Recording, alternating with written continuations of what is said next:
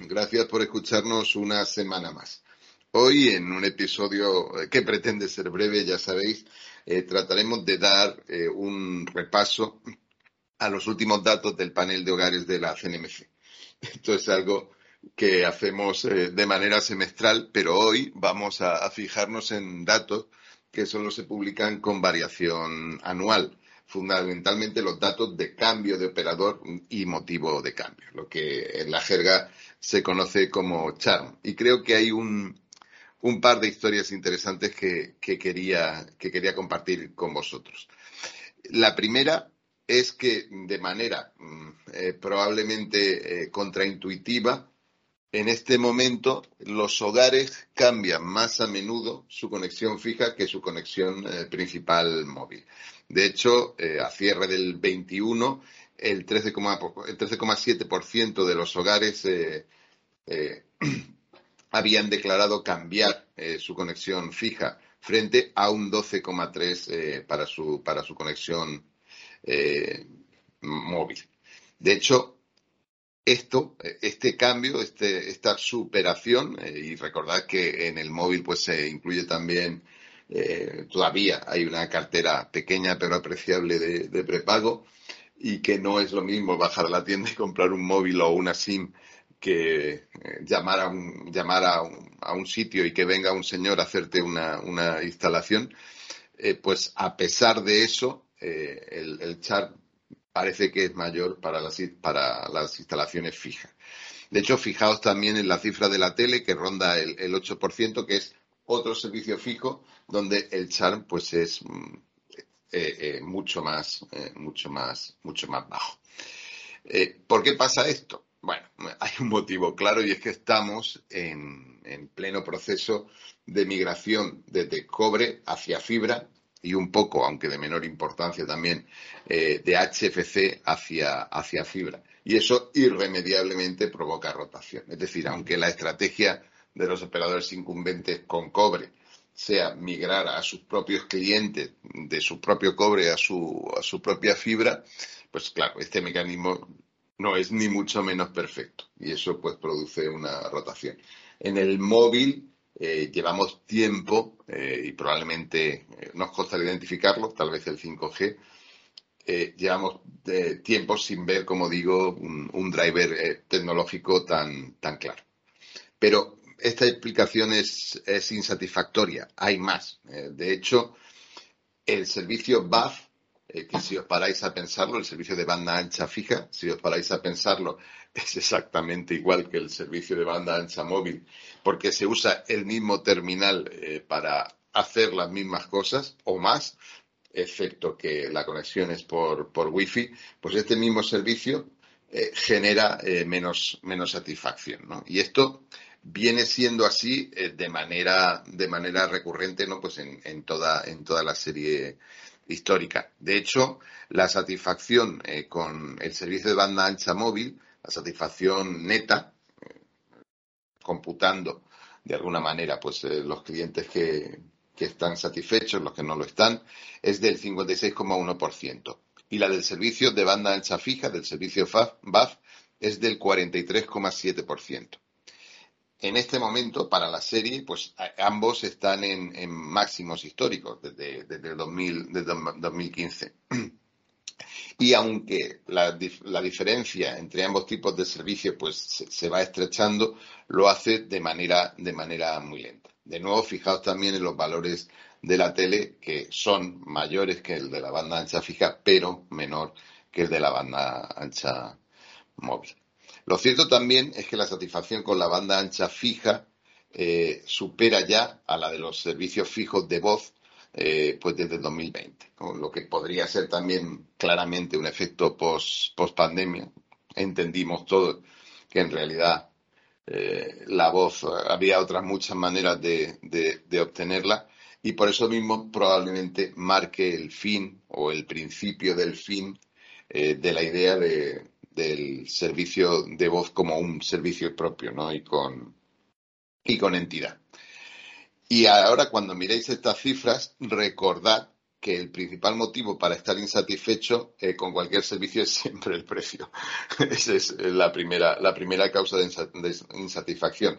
Pero eh, que si miramos con mucha más atención, lo peculiar que es común a ambas bandas anchas, tanto la fijo como la, móvil, eh, son las causas, las causas técnicas. El hecho cierto, lo que diferencia a la banda ancha de otros servicios domiciliarios, pues como el agua o la, o la electricidad, eh, es que esperamos técnicamente más eh, de nuestros servicios.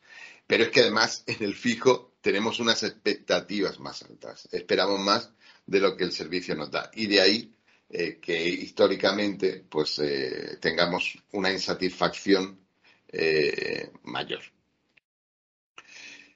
Lo cierto, sin embargo, es que si lo miramos de manera objetiva, eh, la calidad del servicio está, está mejorando. Pues podemos dar un, vistazo a, las cifras que publica Speedtest, por ejemplo, pues en, valores, en valores medianos, y, vemos como eh, hay como diferentes patrones de evolución. Mientras sí hay una tendencia clara al crecimiento de la velocidad de descarga, por lo menos la de descarga en, el, en el fijo, en el móvil, en este último año, 12 meses atrás, eh, desde, abril en, realidad, eh, la tendencia es mucho más plana e incluso refleja eh, un patrón estacional pues asociado ¿no? al, aumento de consumo de datos móviles en, verano del que, que, otro día podemos, podemos hablar. Lo cierto, entonces, mirando estas cosas, es que estas mejoras de la calidad de servicio no se trasladan de una manera clara en, la percepción de calidad que puedan tener los, usuarios, los clientes de banda, de banda ancha fija. Bueno, y también tenemos algún dato ¿no? que nos, nos, puede, nos puede indicar qué, está pasando, qué está pasando aquí. Un 17,8% de los clientes a finales del 2021 declararon que el motivo para cambiarse, o al menos uno de los motivos para cambiarse de, proveedor para su servicio de banda ancha fijo había sido obtener mayor, mayor velocidad. Em, es una causa importante eh, y, junto con eh, eh, la insatisfacción por, la, en general por la calidad del servicio, pues si juntamos esas dos hacen la segunda, la segunda causa principal después de todas las relacionadas con el precio, que insisto son de largo la, la, mayoría. Pero lo cierto es que el porcentaje de clientes que indican esta causa como relevante para hacer su cambio ha venido decreciendo desde el 2015 de manera bastante notable. Pues en, el propio 2015 eh, era un 26,8% eh, el número de clientes que señalaban esta causa como motivo para el cambio y, eh, como os he dicho, pues estamos cerrando 2021 con un 17,8%. Eh, ha habido una evolución, pero si uno mira la gráfica, pues ve claramente una tendencia hacia abajo. Esto eh, tiene sentido, encaja, pero también nos manda un, mensaje importante, que la principal palanca para aumentar la satisfacción de los clientes de las bandas anchas, pero muy en particular de la banda ancha fija, que ha sido la velocidad. Recordad que esto, eh, pues este periodo está recogiendo eh, de manera muy importante lo que es el grueso de la migración de cobre a, fibra con la multiplicación de las velocidades de descarga. Bueno, pues insisto, ese aumento de velocidad es cada vez menos relevante para nosotros como, como clientes. Y eso nos lleva delante de una oportunidad enorme, pero también delante de una serie de, una serie de preguntas. Y, las preguntas que yo me haría son las siguientes. ¿Hay alguna razón para que los clientes estén menos satisfechos con su banda ancha fija que con su banda ancha móvil? Sí, como hemos dicho, se trata esencialmente del mismo servicio, pero en el caso de la banda ancha fija eh, con mayor potencialidad, porque por el modelo de negocio y por eh, también la estabilidad y la velocidad de la, de la conexión. ¿Hay alguna manera entonces de conseguir que ambas cifras se vayan igualando? ¿Y quién será capaz de hacerlo? Porque parece eh, bastante, bastante relevante. ¿Y por qué la insatisfacción técnica es más importante en las bandas anchas que en cualquier otro servicio eh, domiciliario. ¿Habrá alguien que sea capaz de, hacer que los clientes estén técnicamente eh, satisfechos? Y para aumentar esa satisfacción técnica, si la velocidad de descarga es cada vez menos importante, ¿qué esperan los clientes cuando quieren un servicio mejor técnicamente? Es decir, ¿qué le podemos dar a los clientes eh, que no sea eh, directamente velocidad? Sí sé, hay una respuesta obvia, que es mayor estabilidad del servicio, mayor calidad en general, mayor predictibilidad, pero parece que ese también es un camino que se puede recorrer mm, rápidamente.